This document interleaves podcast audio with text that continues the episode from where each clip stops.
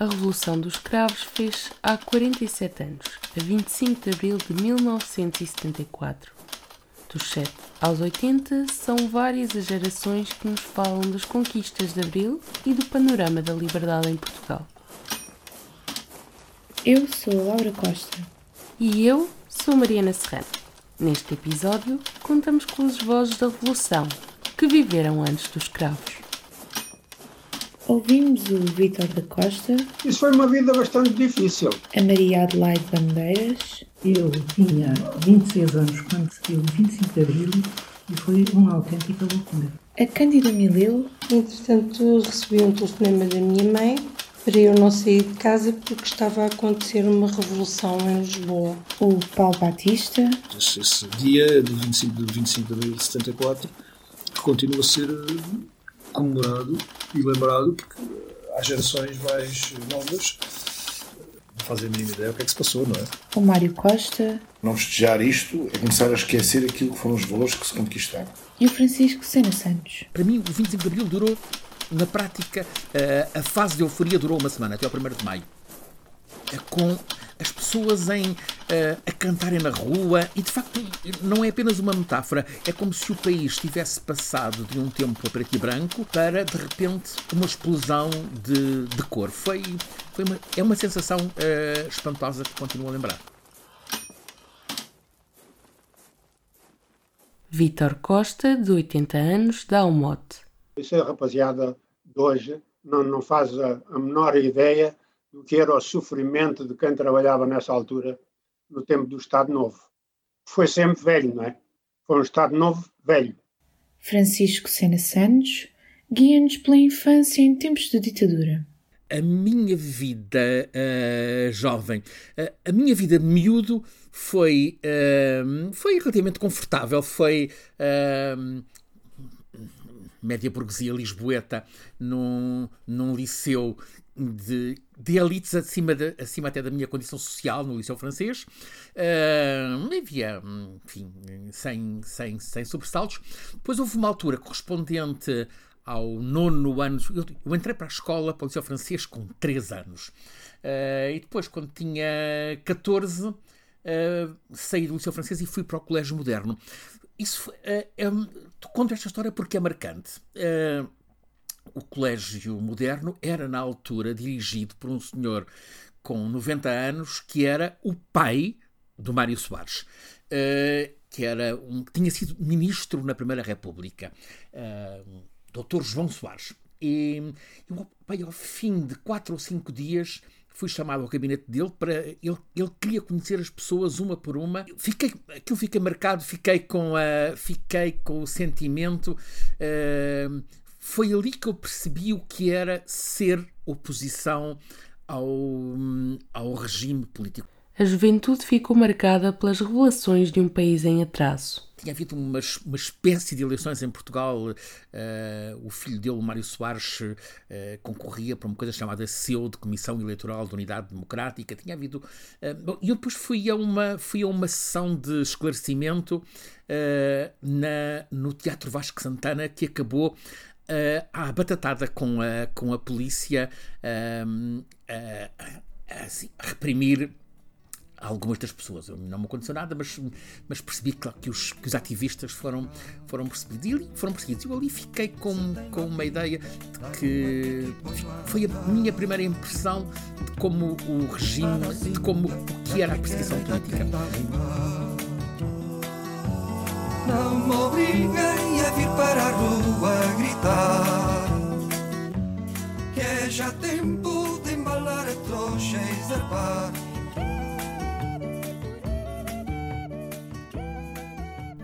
Aquele Portugal de antes do 25 de Abril era um desgraçado Portugal. O sofrimento passava pelas entrelinhas do lápis azul. Maria Adelaide, de 73 anos, relembra. Ah, quando morreu o António Oliveira Salazari, eu estava em Lisboa a viver na ajuda e fui ao funeral. Parece impossível que isto que eu estou a dizer, mas é a realidade. Toda a gente chorou que ele ia de comboio para a terra dele em Santa Combadão. Este tempo era cunhado pela ida para a guerra colonial. Nós casámos em 65, e depois ele foi em 66, em janeiro de 66, e veio em março de 68. Já teve 26 meses em Moçambique. Nessa altura, então, a gente tinha que andar de lenço na cabeça. Numa terra como a minha, que era uma terra pequena, conhece toda a gente, e ela era aquela tradição, quando eles iam para o ultramar, a gente tinha que andar de lenço na cabeça. E eu passei esse tempo todo assim. Leva namorados, marujos, soldados e trabalhadores E parte de um cais que cheira a jornais, morangos e flores Regressa contente, levou muita gente e nunca se cansa Parece um barquinho lançado no tejo por uma criança Lenço na cabeça, sempre a trabalhar no campo.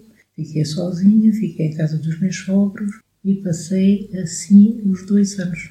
Eu era ainda muito nova e triste porque só via muita coisa. Na altura morreu muita gente no ultramar e muito triste. Mas a ditadura é assim e, e tinha que ser. Escrevíamos, o Natal ainda falou a rádio, foi assim.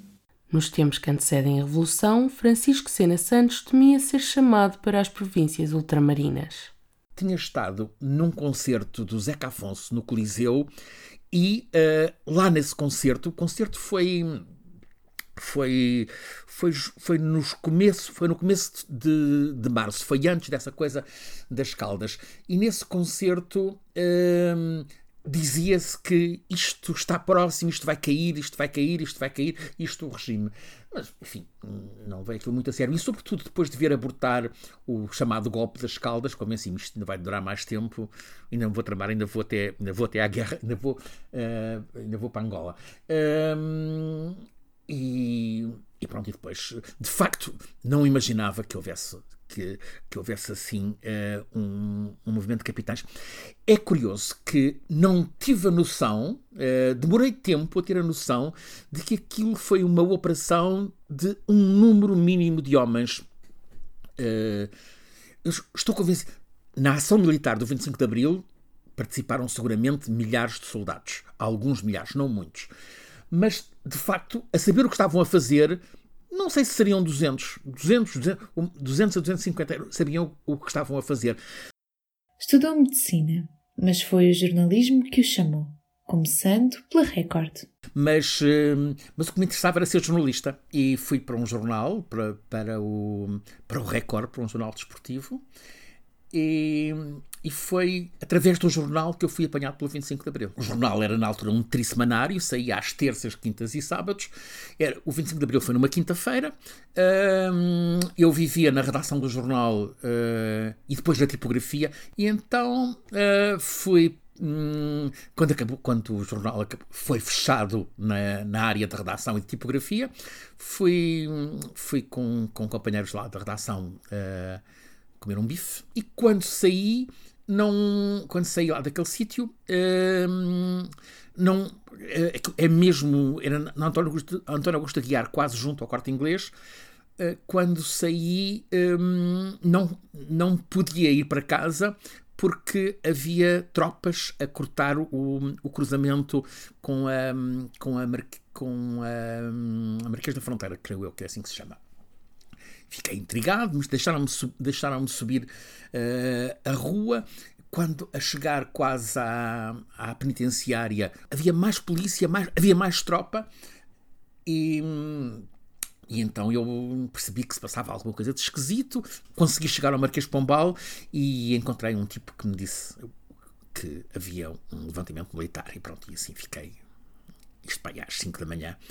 Uh, e entretanto hum, passei a ouvir rádio e comecei a ouvir os, os comunicados do, do NFA. E... Aqui, posto de comando do movimento das Forças Armadas.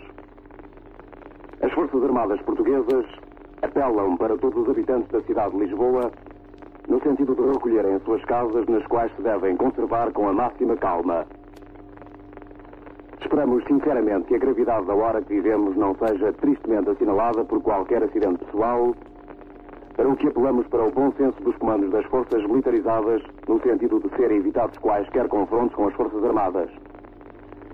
Tal confronto, além de desnecessário, só poderá conduzir a sérios prejuízos individuais que lutariam e criariam divisões entre os portugueses, o que há que evitar a todo custo. Não obstante a expressa preocupação de não fazer correr a mínima gota de sangue de qualquer português, apelamos para o espírito cívico e profissional de classe médica, esperando a sua ocorrência aos hospitais, a fim de prestar a sua eventual colaboração que seja, que deseja sinceramente desnecessária. Naquele dia, as suas peças espalharam-se por Lisboa, saindo no Diário de Notícias e no República. O sentimento foi inigualável. É espantoso. Eu acho que nunca, uh, não tenho memória de ter uh, visto, ter sentido uma vibração como a daquele dia 25 de Abril. Uh, é como se Portugal tivesse. É como se. Uh, imagino que seria assim se, se, a Seleção Portuguesa de Futebol tivesse ganho o campeonato. Do, não era o campeonato europeu, o campeonato do mundo de futebol. Uh, foi uma euforia coletiva. O impressionante é que parecia, parecia que toda a gente estava. Uh, desesperada à espera daquela libertação, de que aquilo acontecesse. Naquele dia, quando Vítor da Costa saiu de casa, a revolução já estava em curso. Saí daqui da, da, da minha casa onde eu estou agora, fui para o Restelo, que eu estava lá a fazer, eu era encarregado-geral de umas obras no Restelo, ali na Avenida das Descobertas. Não começámos a trabalhar e depois, eh, por volta das 9 horas da manhã, a entidade patronal disse que era para a gente irmos para casa porque tinha havido uma revolução. Farto de saber que havia uma revolução, estava eu. O receio de que a liberdade se perdesse era evidente. Tive medo, uh, tive medo que que, isto, que houvesse uma reviravolta, isto é, que ao fim de dois, três dias houvesse uh, tudo voltasse atrás. Era, aquilo era, parecia bom demais. Uh, acabar uh, ouvir falar em fim da guerra colonial uh, eu estava uma das razões para eu continuar em medicina quando o que eu queria era ser jornalista não havia curso de jornalismo na altura uh, era não ir para a tropa, era estando a estudar, eu adiava uh, a ida para a tropa, portanto, a ida para a guerra, para Angola, para a Guiné, para Moçambique, o que quer que fosse. E de repente aquilo de mão beijada acabava-se o, o, o pesadelo da guerra e eu estava, uh, eu estava liberto. Uh, se, havia sentia-se de facto ali uh, a liberdade, mas só mesmo ao fim do dia, já, já no dia 26, à uma da manhã, apareceu uma coisa chamada Junta de Salvação Nacional, com umas pessoas que faziam desconfiar um bocado. Na altura, o Spínola uh, ainda era um herói popular, tinha escrito um livro uh, fortemente crítico do regime, a, a propor soluções uh, federais para, para iniciar a descolonização, e e aquilo deu esperança de que, uh, ao, ao, aparecer o Spínola, ficou a esperança de que, bem, este tipo é um, é um general, tem mão nos militares, esta coisa vai, vai, ser, vai ser estável. E a partir dali, com, a partir de, de, de, já da entrada do dia 26, convenci-me que, uh, que, o 25, que aquela revolução era mesmo uma coisa para funcionar. O medo não travava a alegria contagiante da liberdade.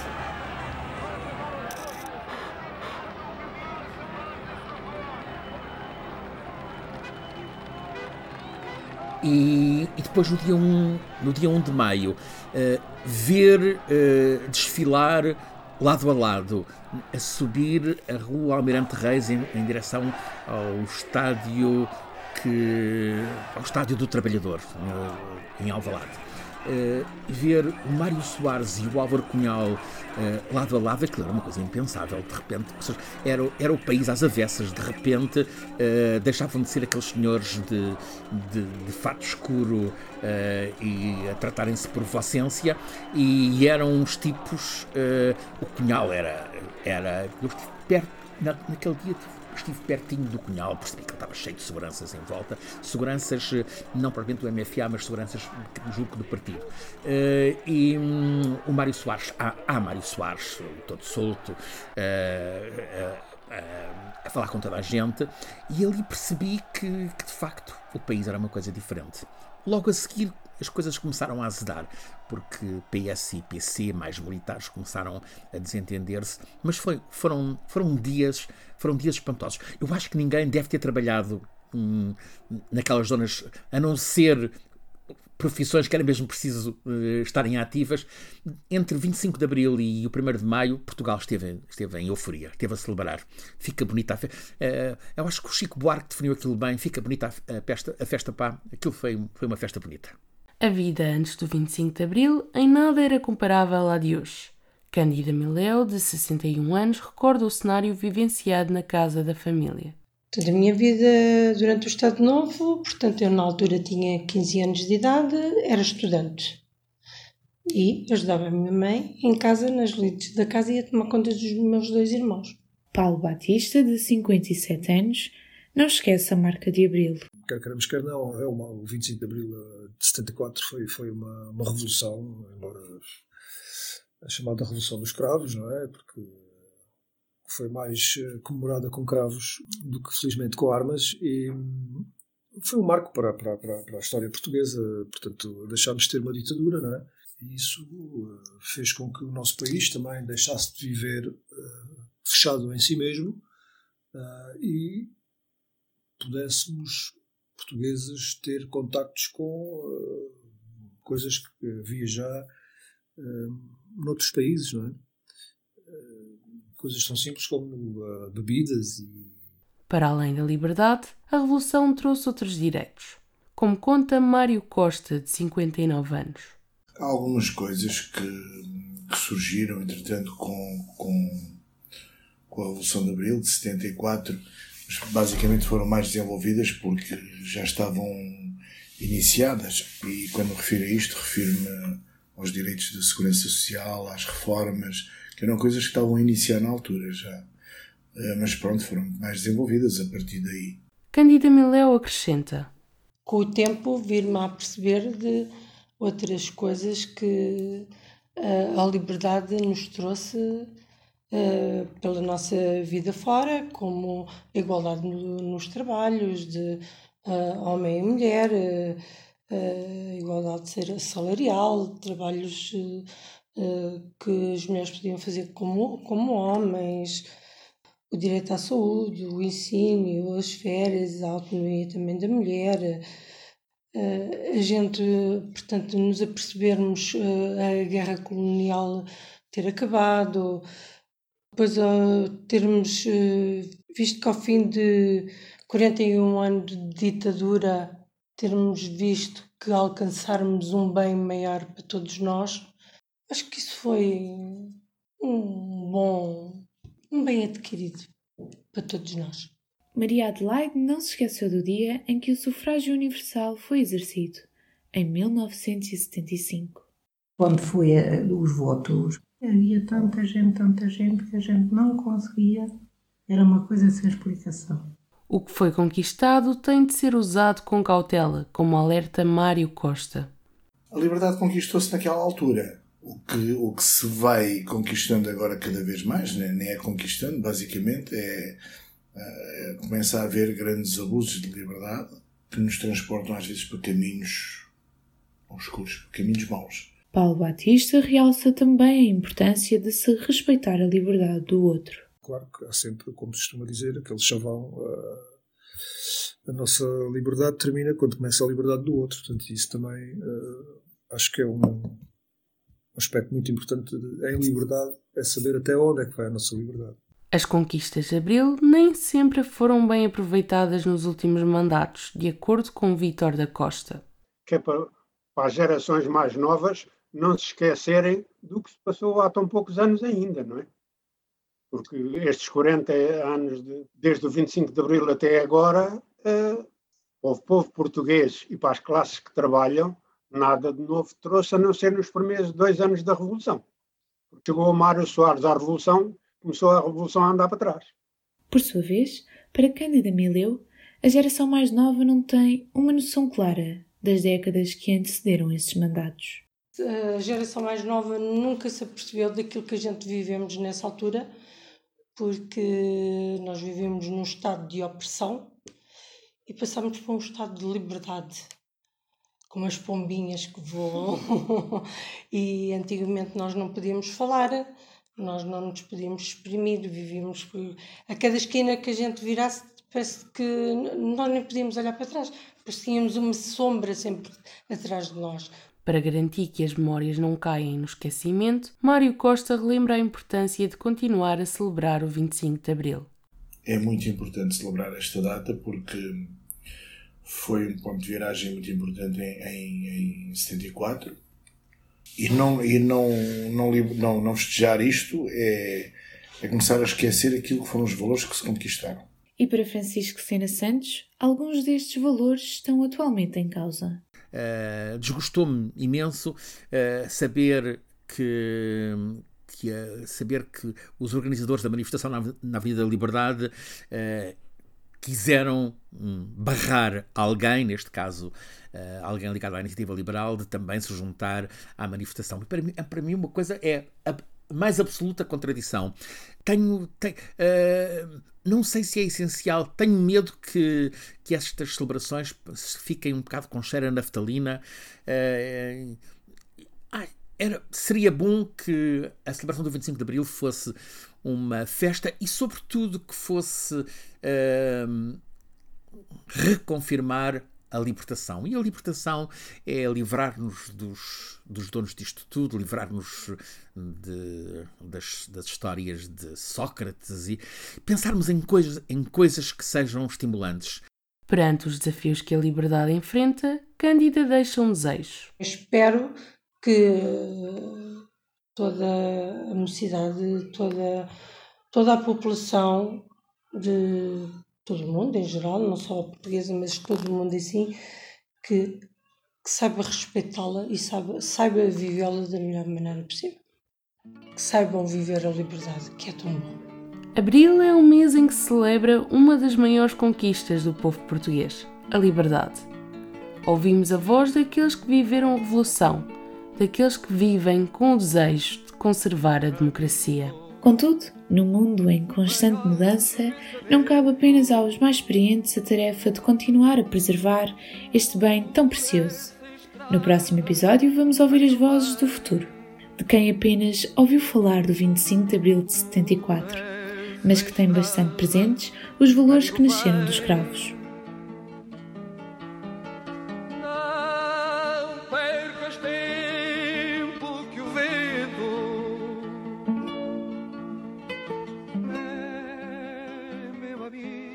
Esta reportagem foi feita por Alfredo Cipriano, Filipe Torres, Flávia Gomes, Francisco Palma, Inês Malhado, Joana Fialho, João Pedro Moraes, Laura Costa, Margarida Alves, Margarida Jesus, Mariana Serrano, Marta Engenheiro, Mário Costa, Pedro Batista e Raquel Aguiar. O design é de Ana Costa.